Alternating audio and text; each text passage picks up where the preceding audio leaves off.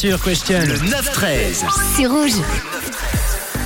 Jeu de main, jeu de vilain. Attention les enfants, jeu de main, jeu de vilain, jeu de méchant. C'est une expression qu'on utilise couramment dans la langue française, mais savez-vous d'où elle vient? Alors cette expression les amis est de base très ancienne et provient du jeu de paume. Le jeu de paume est un sport pratiqué depuis plusieurs millénaires, initialement joué à main nue ou alors ganté de cuir. Il sera par la suite devenu un sport de raquette. Il est l'ancêtre direct de la pelote basque, de la pelote valencienne, de la balle pelote, du jeu de balle au tambourin, du tennis et plus généralement de tous les sports de raquette. Le jeu de main est en effet une allusion à ce sport. Quand cette dernière fut mise au point au XVIe siècle, les paysans que l'on appelait à l'époque euh, les vilains n'eurent vraiment pas les moyens de s'offrir tout ce qui était raquette ou encore euh, gond en cuir histoire de protéger leurs mains. Ils continuèrent donc de jouer avec leurs mains nues. Or, ces parties de jeu euh, de main dégénéraient régulièrement en bagarre entre adversaires. Et les nobles, eux, qui jouaient avec des raquettes et selon des règles plus strictes, méprisaient ce jeu de paysans